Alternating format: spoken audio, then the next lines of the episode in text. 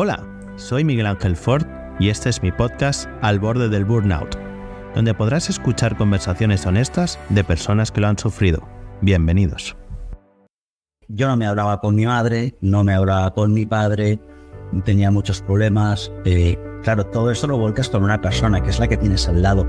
Y cuando esta persona también se cansa, como es normal de aguantar tanta mierda, de aguantar que seas siempre eh, o te sientas la víctima, eh, llegó un momento en el que todo aquello ya se derrumbó.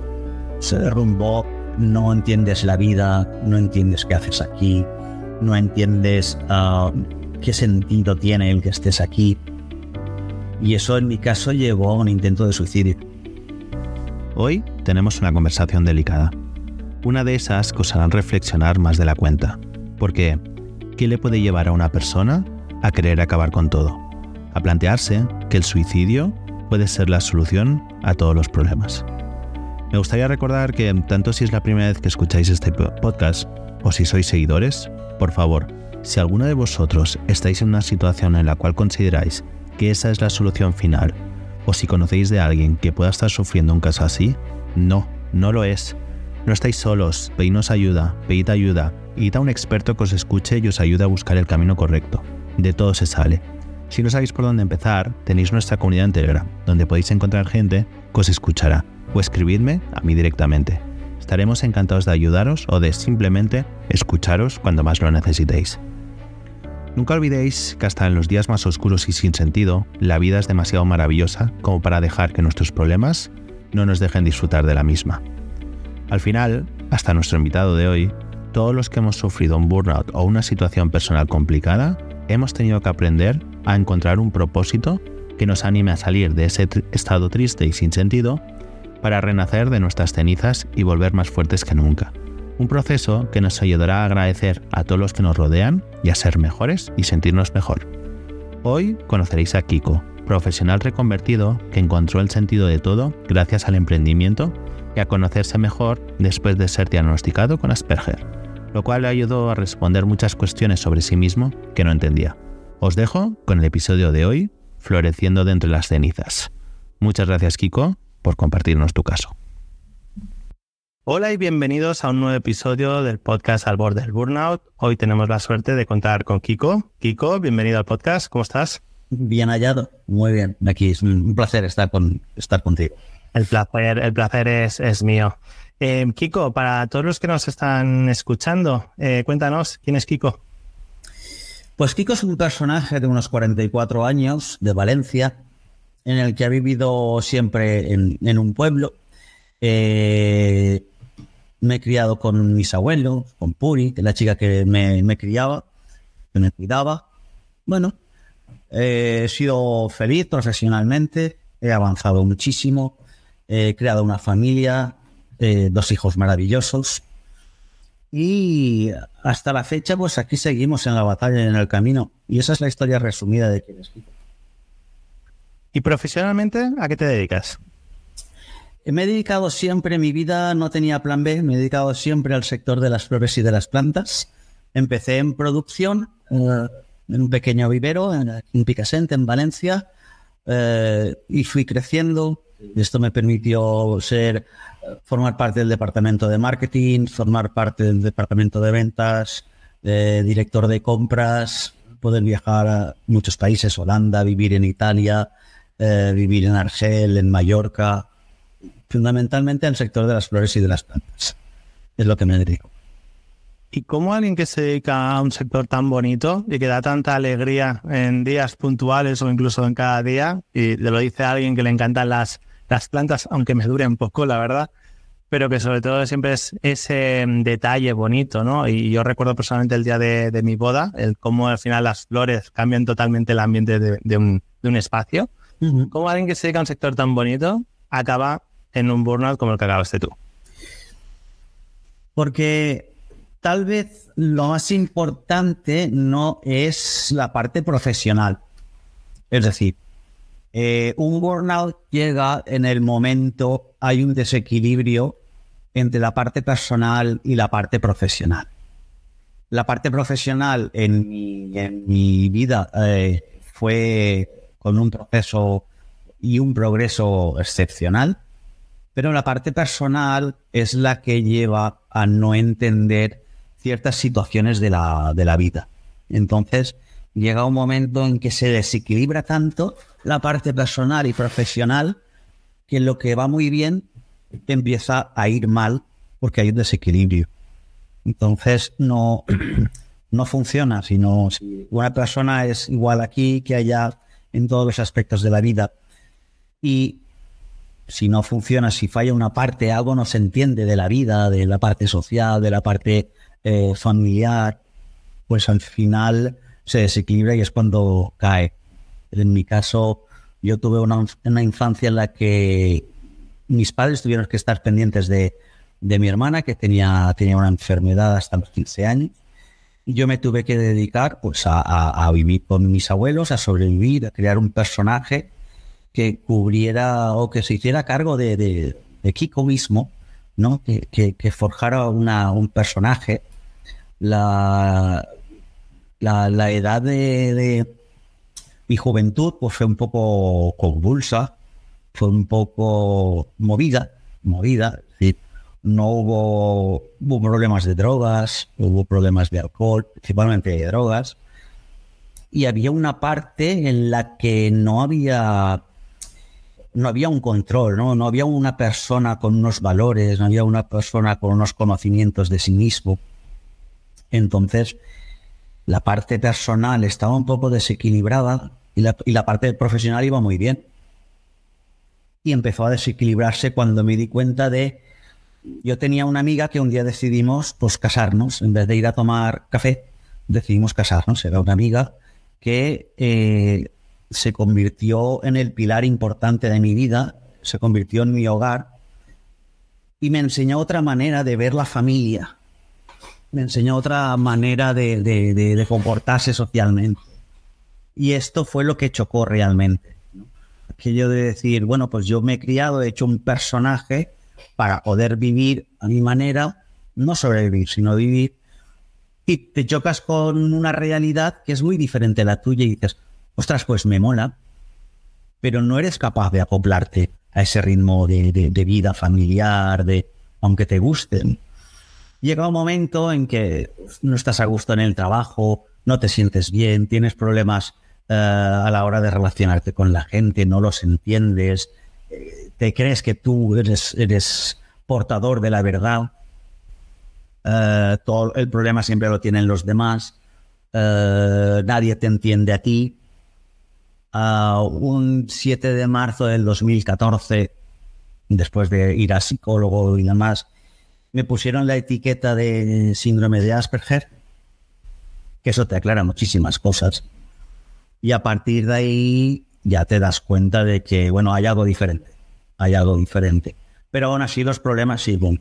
En el trabajo, pues no, no te acoplas a, tus compañeros, no te, acoplas a, la política de la empresa, siempre quieres más, siempre estás en desacuerdo y todo eso genera, genera mucha frustración, muchos problemas y se va juntando todo. Y al final se hace una bola de mierda lo entendemos todo, se hace una bola de mierda. O sea, son pequeños burnouts que, que, no los controlas porque dices, bueno, esto es la vida. No los controlas, no los entiendes, los ignoras. Y poco a poco la bola se va haciendo más grande.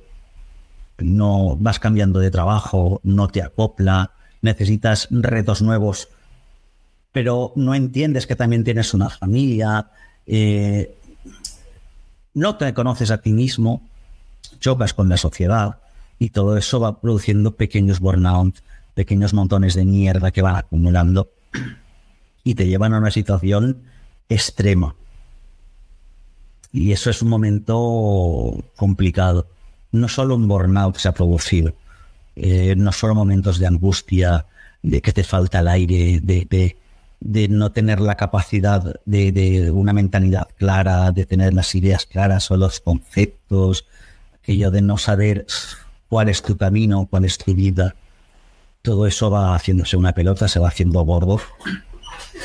Y en mi caso terminó porque me estaba cargando al pilar de mi vida, el hogar de mi vida, que, era, que era la madre de mis hijos.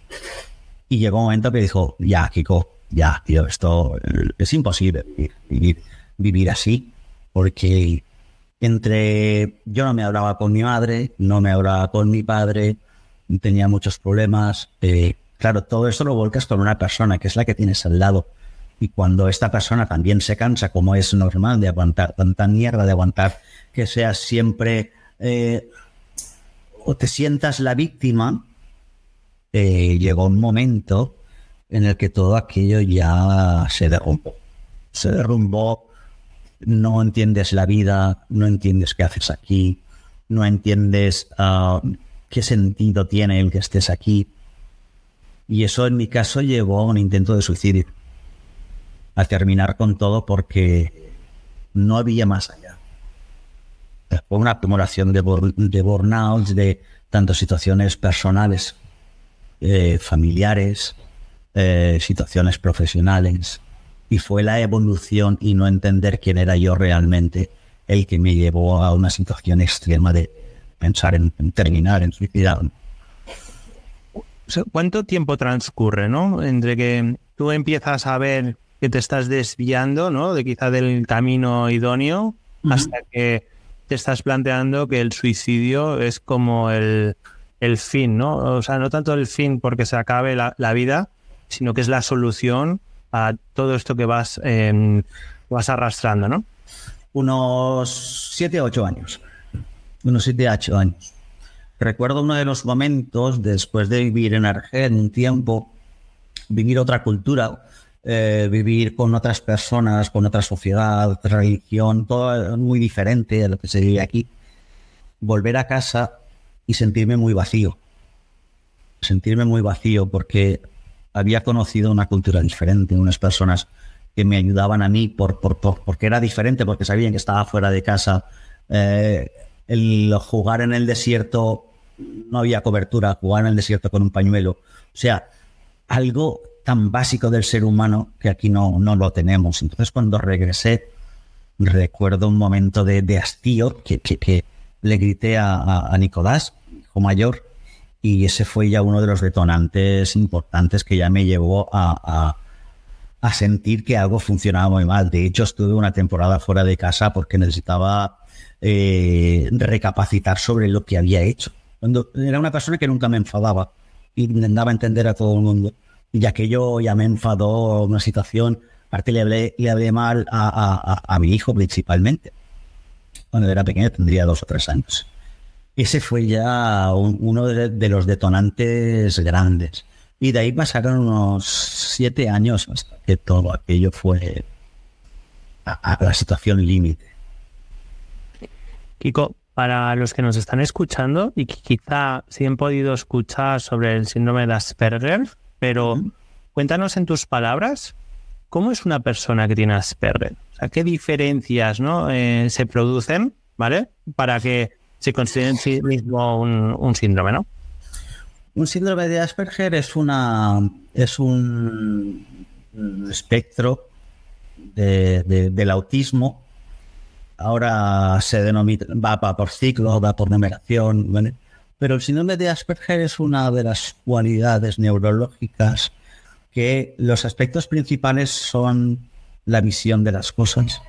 Somos personas que nos enfocamos en, en, en, aspectos o cosas que, que, nos gustan muchísimo y nos centramos hasta la muerte.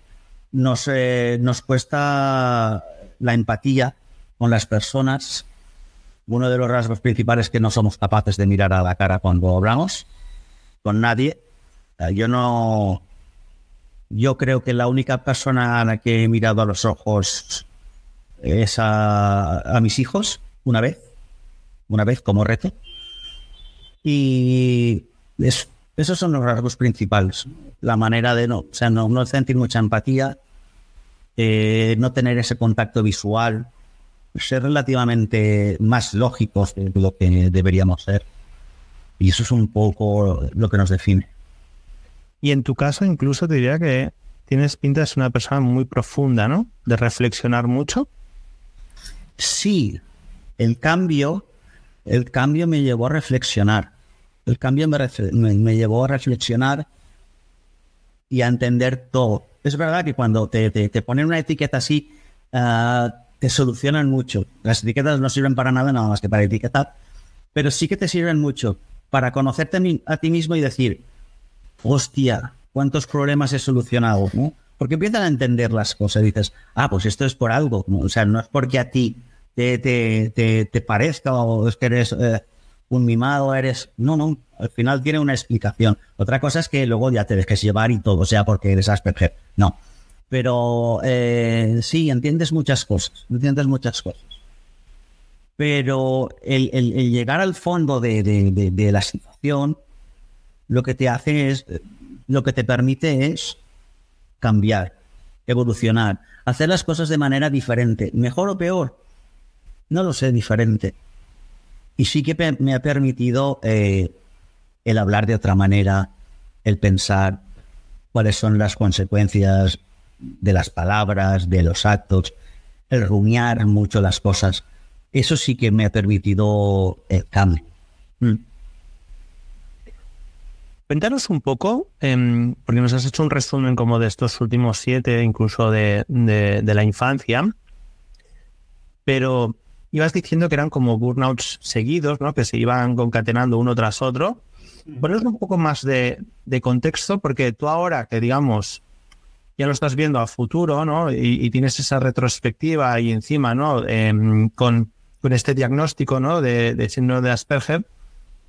¿Cómo eso tú ahora mismo que entiendo que has hecho tu retrospectiva personal, ¿lo has ido viendo en esa situación también personal que te ha ocurrido? Que al final es, oye, pues tu hermana no ha pasado por una, una situación complicada que ha tenido que tener más dependencia de tus padres, lo cual aquí, a ti quizá te ha, te has entrado como que te han tenido que relegar ¿no? Eh, a un segundo plano y te has educado con, con tus abuelos, que al final los abuelos, ¿no? al, menos los míos que siempre dicen que, que estaban para mimarme y, y, no para criarme, ¿no? Entonces, correcto, correcto en ese rol y por lo que dejabas caer antes, ¿no? Claro, no habías encontrado ese perfil o esa persona de referencia. ¿No, no lo encontraste en, tus abuelos, por ejemplo?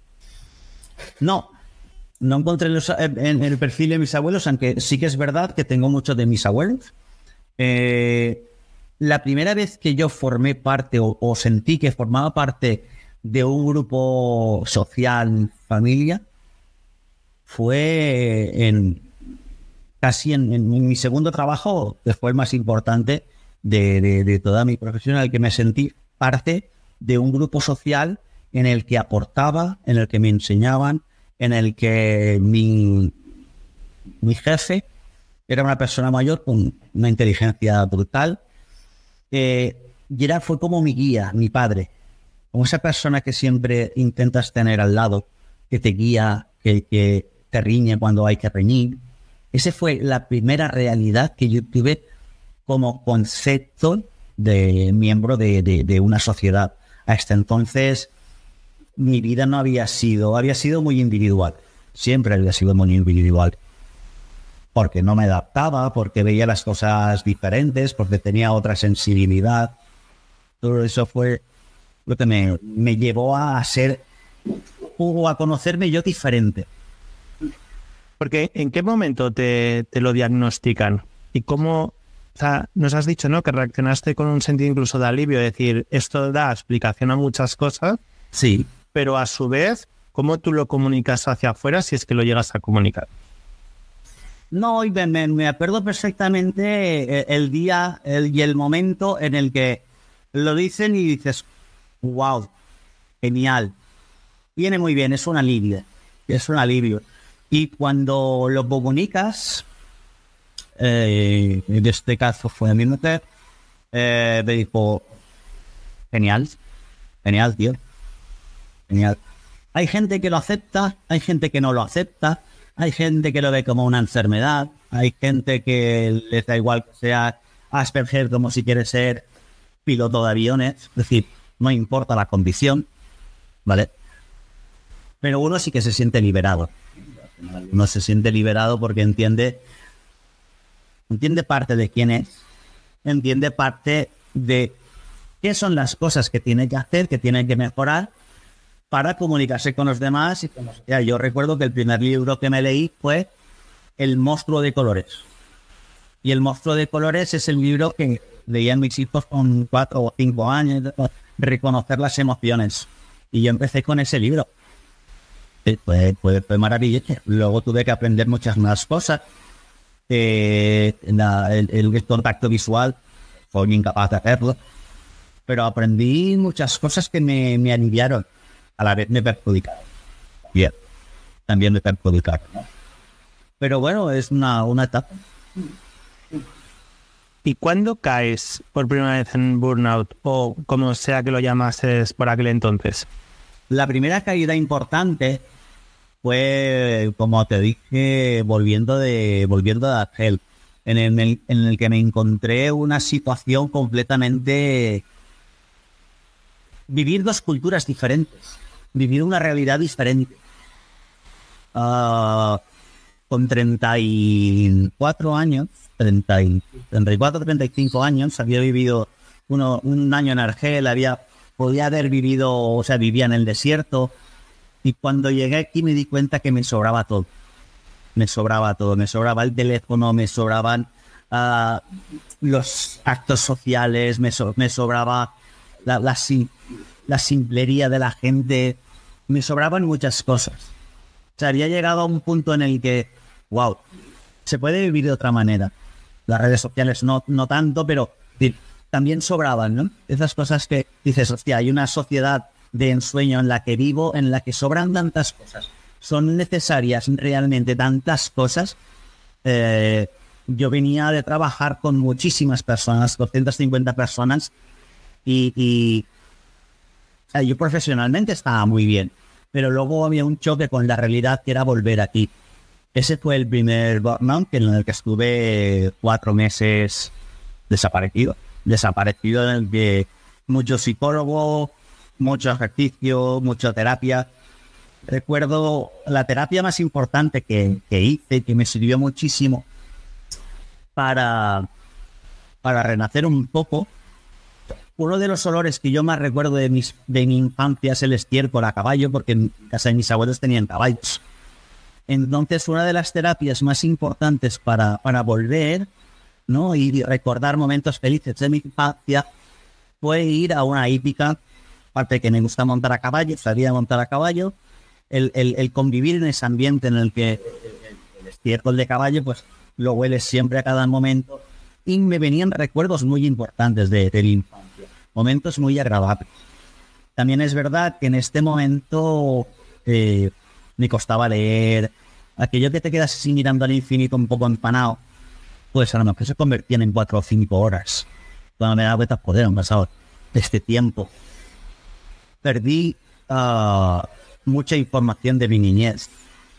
Tuve que hablar con gente que, que había compartido con compañeros de colegio con la chica que, me cuidaba cuando era pequeño para que me recordara cosas, porque las había perdido. Ah, hablé con, mi madre y, decía, pero ¿te acuerdas? no, no me acuerdo.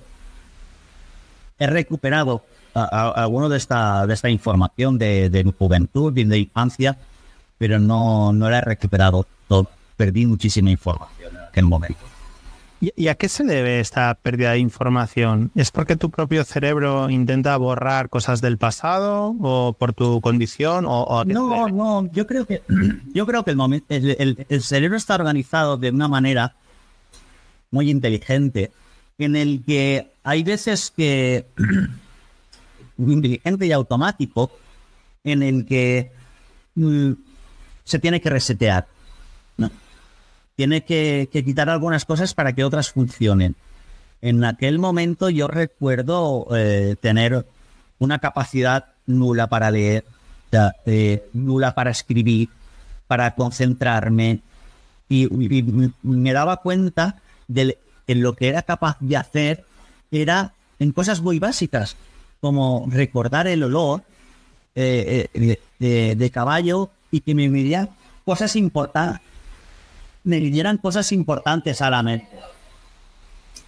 O sea, cosas básicas, cosas funcionales, cosas que realmente sirvieran. Entonces, cosas que sobraban, pues, pues, pues no.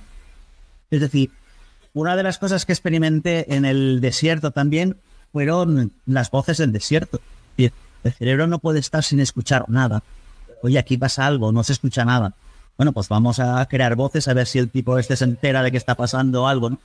Y es todas estas reacciones dan a entender que hay un momento en que tienes que el cerebro realiza las funciones básicas y las que sobran o no son necesarias en este momento, pues no son necesarias y se eliminan o se borran.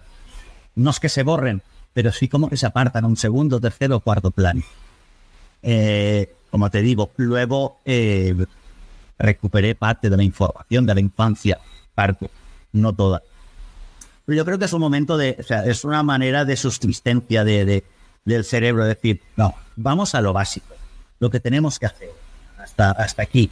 A partir de aquí volvemos a empezar otra vez. Vamos a olvidarnos de las tonterías y de las memeces y vamos a lo básico para recuperar las capacidades que, tiene el cerebro y sus funciones. Este es el momento. Creo que eres de las, de las primeras personas que entrevisto em, que el burnout se le genera eh, no por lo profesional, sino por lo personal. Em, claro, aquí, y creo que nos ayudaría mucho a contextualizar, es tú a ti mismo, ¿vale? ¿Cómo, cómo describes el, el burnout? El burnout entiendo eh, en palabras coloquiales es estoy en la mierda, eh, estoy quemado, estoy agobiado. Eh, esa sería mi traducción al lenguaje más coloquial. el burnout es un momento de transición en el que no llegas a entender la realidad la realidad como persona y las capacidades que uno tiene como persona con los agentes externos, con la realidad externa. El momento en el que nuestra interpretación de las cosas son distintas a la realidad y la realidad es la que es. Otra cosa es que nosotros la sepamos interpretar desde un punto de vista o desde otro. Eh, la filosofía estoica, por ejemplo, habla de vivir la realidad como uno la entiende, no como los otros están, te obligan a que la entiendas. Entonces, en el momento en el que uno se siente débil, no se siente preparado, no se siente eh, cualificado para afrontar cualquier momento de la vida, tanto profesional como personal, como eh, social en general, en ese momento se crea un burnout. O sea, un momento que estoy hasta los cojones, estoy, estoy ya en la, en simplemente porque no somos capaces de entender cuál es la situación y cuál es la, la, realidad, cuál es el equilibrio entre la parte social la parte profesional. Yo creo que ese es el momento de, de eso es, yo definiría burnout en la parte esto, en el desequilibrio que hay entre nosotros mismos que no somos capaces de entender cuál es la realidad y nosotros en qué plano de esa realidad estamos. Muchas veces ocurre que nos centramos en la parte eh, profesional porque nos ayuda a, superar aquellos retos que queremos, aquellos objetivos, aquellos, aquellas metas, nos sentimos valorados, nos sentimos realizados, somos capaces de hacer lo que nos pidan. Eh, y, y, muchas veces la parte personal la olvidamos. Y llega otros momentos en que la parte personal es muy importante, eh, más importante que la parte profesional, y desequilibra, porque a lo mejor tampoco estás dando todo lo que puedes o no entiendes la situación, eh, no entiendes que un jefe te diga haz esto, no entiendes que, que un compañero tenga celos, que es su realidad, no la tuya. Es decir, el no entender cuál es tu plano en la realidad en la que estás viviendo, tanto social como profesionalmente. incluso comentabas antes, ¿no? En lo personal y sobre todo quizá en esos primeros años, ¿no? Incluso antes que te, que te la Asperger, mm. em, hablabas de ese sentimiento de víctima, ¿vale? Que ahora entiendo que lo estás viendo, ya digo, a toro pasado, hmm. y has podido autoanalizar si realmente era así o no, si realmente eras víctima, eras tú mismo, ¿no? En esa realidad que tú te estabas creando, ¿no? O que tú tenías. Y que em, me gustaría un poco entender, ¿no? Si el de, por un lado, te defendías o buscabas paz dentro de esa realidad y quitarte ese victimismo, por un lado, a través del trabajo, ¿no? Donde parecía que es donde estás creciendo, donde te estás sintiendo realizado en comparación con lo personal, y para paliar lo personal, no sé si eso es lo que te llevó a usar sustancias adictivas. Mm, no, yo creo que las sustancias adictivas, eh, cuando eres, adolescente, eres, eres imbécil, eres idiota, eh, y, tienes que hacer ciertas cosas. Es decir, eso está ahí, puedes hacerlo, no puedes hacerlo. En mi caso, pues, bueno, se hizo porque eh, era guay, era no sé qué, era no sé cuánto, tipo que tampoco le daba miedo ciertas cosas. Y bueno, pues, pues caí en eso, caí en eso. Pero no, no fue, no, eso no es un, no, no, no es un motivo. El motivo al final es que, te centras en una parte, una parte personal en la que no, no, no, no te entiendes, o sea, no te conoces. esa es la parte más importante. El ser víctima. Sí, el ser víctima porque es más fácil ser víctima. El reconocer que no te hablas con tus padres. Bueno, no estás de acuerdo con sus maneras de actuar. En casa pues han habido problemas de violencia, han habido problemas de alcoholismo, algo que no estaba de acuerdo, ¿no? Ni, ni, quería compartir y eso eh, me hizo alejarme de mi familia. Y no entendía por qué esa decisión de, seguir con la violencia seguir con el alcoholismo, el que mis padres ni siquiera conocieran a mis hijos. Mi padre, de hecho, murió, no conoció a mis hijos. Eh, yo me sentía víctima de decir, ostras, es que me gustaría tener unos padres, es que me gustaría hacer, es que es una parte muy bonita. Una parte muy bonita porque la mierda se la das a otro. Es decir, en vez de decir, no, no, el problema es mío. No, la, la, la pasas a quien, a quien sea. En este caso, ¿a quién se la ha pasado? A la persona que tenía al lado. Y le vas dando mierda que tú no quieres, se la vas, se la vas dando. El ser víctima eh, no deja de ser la definición de una persona que tiene miedo, que no se quiere enfrentar a, él mismo, ¿vale?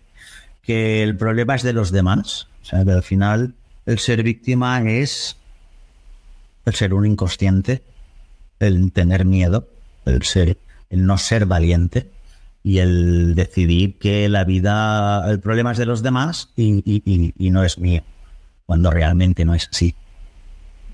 Porque tú cuando te das cuenta que eso no es así, o sea, que no eres la víctima, sino que tú te estás creando ese victimismo. Pues no fui consciente hasta el último momento. Eh, cuando, cuando el intento de, suicidio, estuve en psicólogo, estuve en la psicóloga, hicimos una, una serie de preguntas que me parecen muy importantes eh, lo más fácil es contestar cuando tú haces algo o quieres algo, ¿por qué quieres algo? ¿Por qué haces algo? Pero es mucho más interesante preguntarte, ¿para qué lo quieres? ¿Para qué quieres hacer algo? ¿Para qué quieres no sé qué? Y esas preguntas eh, te, van, te van entrando hacia, van entrando hacia tu interior y te van quitando el miedo. Cuando llegas a una situación así de desolación tan, tan grande que ya nada importa una puta mierda, llega un momento en que estás de lodo hasta la nariz y es la batalla tan dura que tienes que hacer contigo mismo que por sobrevivir y, hablamos de un, un, hilo de esperanza, un, una ráfaga de luz, no sabemos el qué nos, nos, nos hace fuertes para salir de esa situación, y cuando tienes esa batalla tan grande con uno mismo, al final te das cuenta de que has perdido el miedo, has perdido las cadenas y te das cuenta de que ahí el problema, el denominador común, eres tú. O sea, el problema no son los demás, puede ser imposible, tío. Puede ser todo el problema los demás. Porque el denominador común que te une a todas esas personas, a todos esos problemas, eres tú. Ah, coño, pues entonces, seré yo es un punto de humildad pero que es importante reconocer que uno es el error, es muy importante, pero para eso tiene que haber luchado contra uno mismo. Es decir, es un tema de actitud que o bien viene inculcado desde la familia, desde la, infancia, desde la niñez, o bien al final la, la, vida te da de hostias y te dice, no, para, aquí, hasta aquí. Si quieres lo tomas y si no lo dejas. Pero la vida misma te da hostias. Tú tienes la capacidad de, de cambiar y decir, hostia, yo quiero hacer cosas diferentes, yo quiero que sean diferentes. Ya lo decía Albert Einstein, si tienes resultados diferentes, haz cosas diferentes. Y desde ese momento empiezas a tener un, hacer un trabajo sobre ti.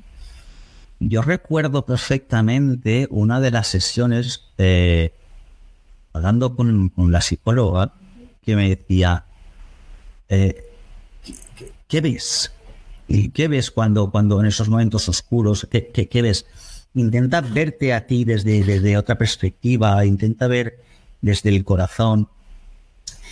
Y yo recuerdo ver a un niño eh, dentro como de una fosa, de, un pozo, de una cueva muy húmeda, muy fría, sin oscuridad. Un personaje pequeñito con, con miedo, con, con, ansiedad, con temor. Cuando realmente te, te, te acercas y ves a ese niño, hostia, eres tú. Eres tú. Es un niño o sea, la imagen que yo tengo de verme a mí era, era como Gollum, ¿no? Un personaje así en un lugar lúgubre, tenebroso, y te dices, hostia, todo esta es mi niñez, todo esta es mi infancia, todo esto es lo que yo veo de mí. Y hasta ahora pues, no lo veía, pero cuando llegas a, a, visualizar esa imagen, es muy profunda, recuerdo pasarme horas y horas llorando en la playa, llorando en la playa. Y eso es un poco lo que te dice, voy a, voy a cambiar. O sea, este niño hay que salvarlo como sea. Tiene que ¿Y eso, ¿Y eso fue tu hilo de luz? O sea, un poco el rayo de luz que hizo cambiar la situación o se dio otro evento? No, decía, hubo un intento de, o sea, el intento de, suicidio fue un cambio radical. Pasé de, estar un tiempo, pues que, que te cuesta, estuve en medicación, eh, eh, que estás, estuve unas semanas apardalado, pero tuve la oportunidad de entrar a una incubadora de startups en el que conocí gente pues que tenía unas necesidades como yo, tenía unas inquietudes como yo, hablaba, hablaba otro idioma que yo no conocía, pero tampoco me resultaba tan, tan diferente. hablaba uh, como yo quería o hablaba de empresas, hablaba de startups, hablaba de ideas, hablaba de negocios y dije, hostia, qué guay. Eh, esto ya me está gustando. Esto fue un, detonante muy importante. Al que dije, ostras, esto yo creo que ha sido, es un empujón importante.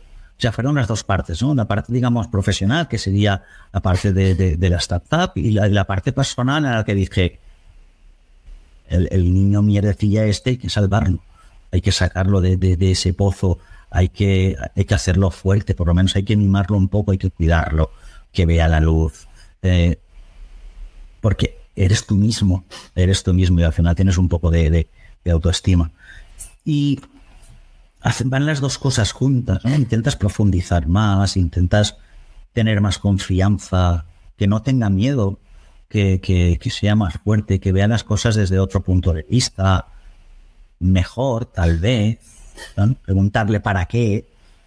O sea, esos fueron los dos detonantes importantes que hicieron, es decir, un poco de alivio y, unos objetivos, unas metas. Principalmente fue lo que dije, vamos para allá, adelante. al final, ¿no? El tú encontrar dentro de ti eh, un estímulo junto con un entorno que te hacía estimular todavía más, te lleva a una situación en la cual empiezas a verle sentido a, todo, ¿no? A cómo va a ser tu camino a partir de ahora y que quizá te das cuenta de que habías llegado a una situación extrema que se podía haber paliado, ¿no? Si estos elementos se te hubieran unido mucho antes. Efectivamente, efectivamente. Que si que lo hubiese visto, pues no lo sé No lo sé si hubiesen venido antes. Tal vez vinieron en el momento exacto. O yo lo supe ver en ese momento. Si hubiese venido antes, no lo sé. Sé que vino una cosa y luego la otra. Y me aferré. Y me aferré. Y a partir de ahí veo las cosas de manera diferente. Veo la vida de manera diferente en el sentido de que tengo mucho que agradecer. O sea, yo eh, al final, por ejemplo, mi madre, eh, los dos últimos o tres últimos meses de vida conocí a mis hijos. Compartimos momentos, yo creo que fueron también, le di la oportunidad de todo aquel tiempo que no había hablado con ella, a perdonarle, por decirlo de alguna manera, regalarle tres meses de vida en la que pudo conocer a sus nietos y, jugar con ellos. de hecho, me pinto las uñas por una de esas cosas que, uno de esos días de reunión entre mis hijos y, mi madre, ¿no? Eh, debo de agradecer todos los días las cosas porque al final joder, soy una persona rica, tengo, tengo muchas cosas, dinero ni, un puto duro, pero tengo gente que si necesito algo está aquí. Tengo gente que eh, me puede ayudar en lo que necesite. Eh, tengo personas maravillosas a mi lado. Tengo cosas que, debo de agradecer. Tengo una casa, tengo, tengo salud. Eh, la, relación con, con mis hermanos es la que es porque siempre hemos tenido, pero intento que todas las semanas quedar con mi, con mi hermano y su marido para, para, para comer, la relación con mis hijos. Eh, no intento que ellos se adopten a mí, intento ser yo, digamos, un hermano más, conocerlos a ellos. Eh, disfrutar en cada momento, decir no cuando me salga de los cojones, no porque no estoy a gusto y esto no va a suceder más, no estoy a gusto y no, ¿no?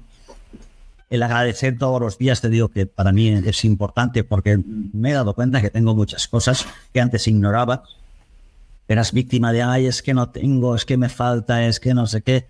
Hay muchas cosas, tienes muchas cosas, muchas, muchísimas cosas. Eh, mi relación con los demás es, diferente, es diferente. Diferente porque yo soy diferente. Eh, creo que perdí el miedo perder el miedo, eh, perder los prejuicios, las cadenas que te atan. Eh, yo creo que es la, es la mayor sensación de libertad. Esa es la mayor sensación Dentro de, mm, bueno, de esa sensación de libertad, y antes lo mencionabas y hacías mucho énfasis en, tu mentor, ¿no? Y em, me, me, gustaría entender el, qué rol jugó este mentor que tuviste, que entiendo que fue más profesionalmente, pero ¿cómo te ayudó? ¿Te, enseñó a decir esos nos que dices ahora? No, me enseñó a planificar. Me enseñó a, como él diría, a quemar etapas. Ir quemando etapas. Ir buscando, la, ir buscando la parte importante de las cosas, quitar la paja y al final quedarte en las cosas importantes ir eh, viendo un poco más allá de lo que ven los demás. Ser crítico con uno mismo. Si eres crítico con otro, que no sea una crítica eh, destructiva, sino que sea una crítica constructiva. Yo creo que esos fueron los cuatro o cinco pilares más importantes que mi mentor eh, me dejó. ¿Y estos pilares se los intentas transmitir a, a tus hijos? Sí, lo que les intento transmitir a mis hijos principalmente es eh, la felicidad, que es algo muy banal. Y aquí una lanza, pero lanza al corazón a Mr. Wonderful, por ejemplo. Ha hecho muchísimo daño a Mr. Wonderful. Eh, porque la vida no es una bella frase. La vida no es una bella frase. La vida son experiencias que uno debe vivir. Y yo les digo a mis hijos que vivan las experiencias, que sean conscientes de lo que tienen. Es verdad que son pequeños, tienen 11 y 6 años, pero que, le den importancia a las cosas que ellos tienen. Tienen una madre que es maravillosa, tienen unos abuelos y unos tíos que son, uf, son la envidia de cualquiera, que disfruten de eso. Eh, tienen la oportunidad, o uno le gusta el fútbol, tiene la oportunidad de jugar, de, jugar con sus amigos, de que disfrute de ese momento el otro hace esgrima. Coño, disfrute de ese momento ah, también les inculco que todo hay una disciplina. Lo que no se entiende ahora que están estudiando, claro, ahora tengo que estudiar, papá, que no sé qué. Sí, intento que entiendan de una manera práctica lo, que, son las cosas, ¿no? La importancia de las cosas. Y sobre todo algo que intento hacer es vivir, vivir en equipo. Eh, estamos en casa, uno hace la cena, el otro pone la mesa y, el, la otra, el otro lo quita. Es decir, convivir de una manera, sea, yo no quiero castigar a mis hijos, eh, tienen que participar, ¿no? Y eso es lo que les inculco, que participen en la sociedad, en el trabajo, en las tareas, que se involucren, que, que, que sean ellos mismos y encuentren los valores y las capacidades que ellos mismos tienen. Eso es un poco lo que intento educarles y que, que, que hagan. Porque, Kiko, ¿y tú cómo estás ahora? Pues estoy en un momento Diría que bonito. Diría que bonito. No al 100%, porque nunca se puede estar al 100%. Pero un momento bonito en el que profesionalmente me encuentro, me encuentro bien. Eh, estos días, digo, estamos en feria y muchas reuniones con, con empresas y demás, y, muy de subidón, y de subidón, porque la startup eh, parece que va a funcionar. Eh, muy libre, no libertinaje, o sea, libre, sentido de a que me voy a la playa, pues me voy a la playa. En el sentido de vivir eh, la vida plena, ser consciente de la hora. El pasado, pues ahora son anécdotas. El futuro, no tengo ni puta idea cómo será el futuro, yo qué sé. Pero, sé vivir el ahora. ¿vale? Y, y, vivir el ahora es lo que me hace ser real esa es la verdad, el vivir el ahora. Yo qué y mañana, no me tengo que preocupar hasta cierto punto. Y el pasado, pues eso, al final se convierte en, en anécdotas. Yo creo que lo importante para uno ser feliz y ser, ser consciente de lo que es, es el vivir el ahora. Consciente de, la hora. Y yo ahora mismo estoy bien, estoy en una situación de, progreso, ah, en la que me quedan muchísimas cosas por aprender, como no sería de, de otra manera muchas cosas para evolucionar, muchas cosas para sentir y muchas cosas que perdonar todavía. Mucha mierda que sacar, pero sí. ¿Cómo has trabajado para llegar a, sentirte que estás en un momento bonito? Creo, hablabas, ¿no? Mm. Lo que es terapia, deporte, pero ¿qué otras cosas has aplicado en tu día a día, ¿vale? Para valorar cómo valoras ahora mismo el tiempo pensar, recapacitar sobre las cosas que tienes en la mano, sobre ser crítico conmigo mismo, no pensar que las cosas vienen dadas, siempre tener un punto de guía, bien puede ser desde la fe, puede ser desde eh, un Dios, puede ser desde desde el punto metafísico se habla de una inteligencia superior. No sé, tener algo de referencia, aprender mucho de los demás, eh, leer, leer muchísimo. El, realmente el, el proceso básico empieza en sentirse uno mismo. O sea, es decir, yo soy el CEO de Green Connect, yo soy empresario, y para seguir siendo empresario tengo que aprender esto, tengo que relacionarme con esta gente, tengo que... Hay veces que las cosas no ven y dice, ostras, pues no están entrando proyectos, pues a lo mejor me tengo, tengo que trabajar para, para mantener a, este directivo. Pues lo tienes que hacer, lo tienes que hacer. ¿Por qué? Porque hay un tipo que es el CEO de Rincone, que es el jefe, que tiene que sacar este proyecto, porque es que yo lo soy, o el que es indumentarista, o el que es entrenador, o sea, a veces tienes que hacer otras cosas para mantener a eso que ya eres. Entonces yo me creo muy mucho lo que soy y me va a costar, pues a lo mejor tengo que trabajar en otras cosas para mantenerme a mí. Pero también tengo que aprender a hacer otras cosas. Tengo que, aprender, pues a lo mejor más marketing, más parte tecnológica, tengo que aprender, pero eso forma parte de alguien que ya es algo. O sea, todos los procesos, incluso el caer, forma parte también de, del aprender, por supuesto. O sea, cuando más errores tienes, más aprendes. Pero tienes que ser consciente que los errores vendrán, los bajones vendrán. Y al final todo esto lo descubres porque la gratitud es importante, porque te, hace sentir el, día a día, el leer, el hacer ejercicio, el dedicarte momentos a ti, a mí me gusta tocar el cello de vez en cuando. No soy chelista, eso sería muy pretencioso, pero me gusta tocar el cello. Eh, escuchar música clásica, me encanta. Es decir, aquello que realmente te gusta, lo haces, pero lo haces eh, de corazón. Dedícate a eso, a escuchar música. No puedes estar leyendo y escuchando música a la vez. No. Dedícate a, unos minutos a reflexionar sobre la vida, a reflexionar sobre los demás, qué importancia tienen los demás sobre ti, eh, ¿Qué puedes hacer tú para que los demás también se sientan bien? Para que tus compañeros se sientan bien. Eh, el humor para mí es, fundamental. No, concibo mi vida sin, sin humor. El sarcasmo. Soy un puto crack del sarcasmo. No lo entiendo. Me cuesta mucho entenderlo, pero yo lo hago, que flipas.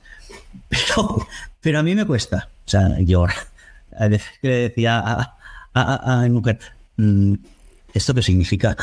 porque no, no era capaz de, entenderlo y aún así lo hace. ¿Vale? Eh, eso, o sea, mi mujer y yo nos separamos hace dos años y sigo pensando que es la mujer más maravillosa del mundo, es el pilar de mi vida.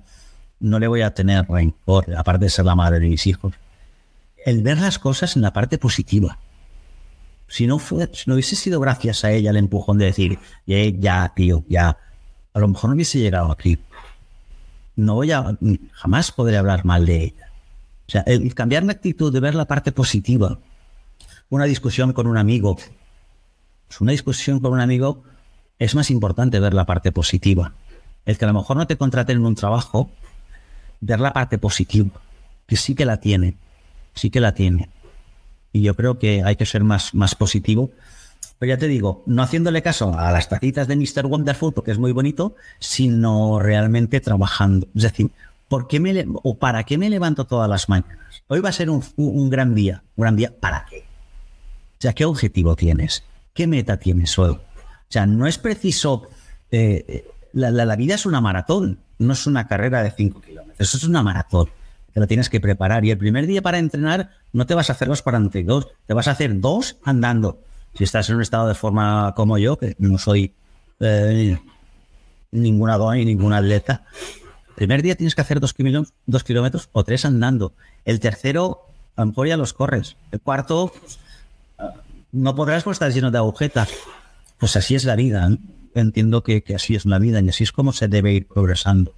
Siempre con la mirada puesta en el hacia adelante, en el sufrimiento, en el, en el avanzar, en el Oye, pues si hay que hacerlo, pues se hace. Esa es un poco la, filosofía y la mentalidad que yo llevo. Me he basado en la filosofía estoica, por ejemplo. Me ayuda. También está muy de moda, pero, bueno, ayuda. Cada uno puede elegir lo suyo, ¿no? Pero todas estas cosas ayudan. Y eso es un poco la, rutina y el para qué lo haces. ¿Para qué cada día te levantas? No en días maravillosos, no, no ¿Para qué quieres que sea maravilloso? ¿Qué vas a conseguir? Pues voy a conseguir que el tipo este de mi oficina que me cae fatal, que es a que voy y le invito a un café le hago, y le doy una y le regalo una sonrisa, pero es que no me nace. A que se lo hago, que se caga patas abajo si voy y le hago una sonrisa y te, toma, te invito a un café. Eso es para algo lo haces. No en días maravillosos. Tengo la sensación, Kiko, eh, y un poco eh, entendiendo ¿no? todo el contexto, que desde el agradecimiento has conseguido encontrarte a ti mismo y en el momento que te has visto reflejado en quién quieres ser o en quién eres, todos los puntos hacia tu pasado de repente están conectados todos y como que ha hecho todo clic. Sí. Que ya de aquí adelante es como que hay claridad, ¿no? Hay como un camino con sus curvas, evidentemente, con su sacrificio, con su superación diaria, pero con esa mentalidad de, con un objetivo claro que va evidentemente evolucionando, pero es el para qué, ¿no? Y, eso lo, repites constantemente. Y entiendo que eso es lo que te está dando ahora mismo la, la, energía, ¿no? Y las ganas de, de, seguir construyendo. Sí, sí. Es decir, ya. El, el entender la situación de ahora y el, y el agradecer porque siempre nos basamos en la parte chunga. Sí, pero la parte chunga al final del pasado, pero al final, si ahora tienes que contar una anécdota chunga del pasado, es una anécdota. Ahora es una anécdota. Te lo pasarías muy mal en aquel entonces, pero ahora ya has evolucionado, has cambiado y tal, pasado tiempo, se han curado las heridas y ahora lo cuentas como una anécdota. Es verdad que cuando agradeces, aquellos encuentran los puntos de unión en todas aquellas cosas del pasado que eran inconexas, que cada una pertenecía a un mundo diferente, ahora tienen un punto de, conexión. Y como ya sabes cuál es el punto de conexión, intentas que las cosas a futuro tengan un punto de conexión. Y ese punto de conexión es ver la parte positiva, la parte agradable, la parte bonita, la parte que a ti te satisface no vayas a joder a los demás, por supuesto, pero que a ti te satisface, te agrada, te, hace evolucionar, le encuentras un sentido, le encuentras un valor. Ahora es cuando puedes, puedes conectar todas las cosas que te, que te pasan sin entrar mucho en, la parte metafísica, ¿no? Pero el sentir, hostia, esto me ha sucedido por, por esto. Eh, eh, no sé, el tener una buena relación con esta persona me, me ha abierto el conocer a otra persona a, conocer a, ostras, es que necesito cualquier ayuda, pero ya estás estableciendo unas relaciones personales, unas relaciones con, las cosas desde un punto de vista que tú lo necesitas y vas a necesitar y todo es como un poco más fácil. El camino es un poco. Las piedras van a venir las piedras y vendrá una piedra y dirás, joder, la piedra. A la segunda dirás, la piedra. A la tercera, otra vez la piedra a la cuarta te pasas la piedra y no te has dado cuenta que había una piedra. Entonces esto un poco consiste en ir evolucionando y, no entender que los errores o los problemas eh, son obstáculos, obstáculos que nos paralicen, son muros, ¿no? Son muros para saltarse y, para, para evolucionar. Pico, por ir acabando, si alguien que vaya a escuchar este episodio, ¿vale? Si se tuviera que quedar con un solo mensaje, ¿cuál te gustaría que fuera? Sigue adelante. Sigue adelante. Eh, en la situación en la que sea. Sigue adelante. Porque si estás en la más mierda absoluta, sigue adelante. Si no te encuentras, si tienes problemas de tienes un momento de burnout, sigue adelante porque te llevará al gran error. Y el gran error es enfrentarte a ti mismo. Envolver la, piedra, la, mierda hasta tal volumen que te haga caer. Y a partir de ahí saldrás. O no, pero también es tu decisión. Pero sigue adelante. Cuando las cosas te vayan bien, sigue adelante. Cuando te vayan mal, sigue adelante. Porque si te paras en el momento que te va mal, estás, que todo va mal, es una mierda. Coño, sigue adelante, que luego sales del bache. El seguir adelante. Sigue sigue y sigue adelante. Totalmente, ¿eh? y nunca, nunca rendirse que al final de, por suerte, de todo se sale y que también, oye, que nos rodeamos de personas maravillosas y que a veces nos cuesta hasta pedir ayuda cuando realmente la, necesitamos, ¿no? Así es, así es. Kiko, eh, solemos cerrar todos los episodios con tres recomendaciones y un nominado. Y me gustaría saber tus recomendaciones, que son un libro, una herramienta y un sistema. un libro. Eh, un libro, un libro importante para mí ha sido eh, Meditaciones. Vale. Es difícil, es una pregunta difícil. ¿Una herramienta como qué? Pues una herramienta que en tu día a día te, te beneficie o te esté ayudando tanto a gestionarte personalmente como... Bueno. Of Notion. Otro de Notion. Otro de Notion, ¿eh? Otro de Notion, sí. Notion y Make. Hay muchos. Sí, Notion y Make. Y la y Make totalmente para automatizarla todo. Exacto. ¿Y un sistema? ¿Un sistema de qué? Pues un sistema, aquí la verdad que cada uno lo interpreta a su manera. Y mm, me voy a permitir el lujo, tú que eres una persona que utiliza Notion, que entiendo que es tu repositorio de información para todo, junto con un mail, que es la búsqueda de la automatización de todos tus procesos. Efectivamente. Podríamos dejar como sistema la automatización para ser más eficiente. Sí. El design thinking. Me gusta más ese. Design thinking. Genial. Ah, imprescindible, impepinable. Totalmente. Sobre todo en, en ambientes de incertidumbre, Sí. muy importante. Y tanto. Kiko, ¿a quién te encantaría escuchar en este podcast? Me encantaría escuchar una persona que no una persona famosa, una persona eh, que haya pasado o, que tenga dudas si realmente ha pasado el burnout, si no ha llegado, si puede llegar, si eh, alguien que no sepa lo que es un burnout eh, en sí, que no lo haya vivido, que cuente su experiencia de es que no sé si estoy he llegado, me he pasado la frenada, o sea, alguien así. Qué bueno, pues si me permites, em, lanzo un llamamiento a cualquier persona que esté escuchando el, el podcast y que no tenga respuesta a lo que le está pasando, más que encantado de, de hablarlo y de analizarlo.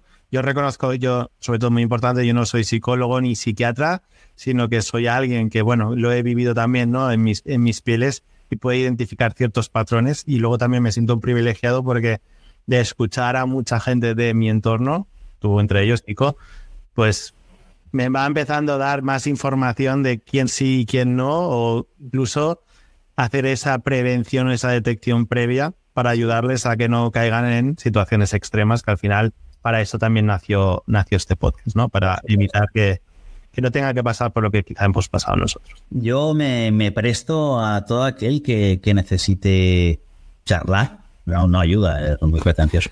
Aquel que necesite charlar, que necesite.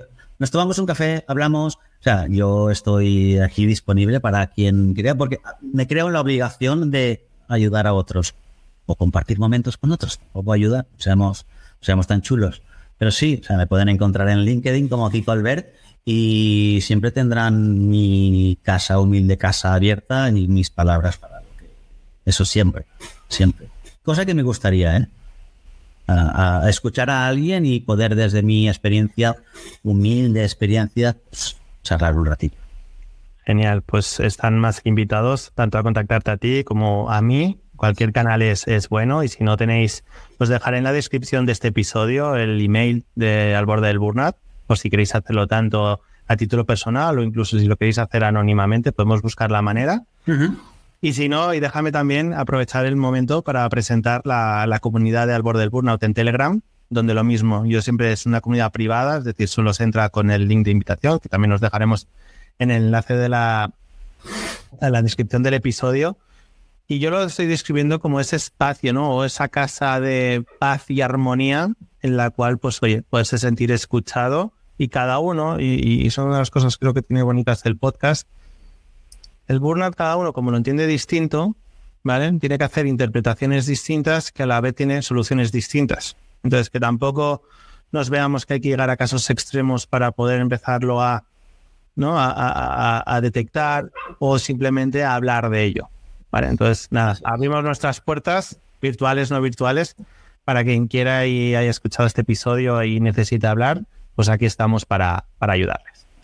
Dicho lo cual, Kiko, eh, mil gracias. Yo no tenía la ocasión de conocerte antes. Ha sido un verdadero placer conocerte. Sí, igualmente, Miguel Ángel. Muchísimas gracias sobre todo por tu honestidad, por tu transparencia. Sé que no es fácil y siempre digo que todos los que pasáis por este podcast sois unos valientes. Tú hoy nos lo has demostrado y estoy seguro que gracias a tu valentía, pues mucha gente se va a poder beneficiar de, ella y no caer en lo que tú tuviste que caer. Gracias a ti, Miguel Ángel, por, eh, por, por, eh, poner voz y por ser el canal de comunicación para, para hablar de estas cosas. Muchísimas gracias. Nada, gracias a vosotros que al final vosotros lo hacéis, lo hacéis posible. Y también dar las gracias, un episodio más a todos los que estáis en el otro lado, escuchándoos. Muchas gracias, nos vemos en el próximo episodio.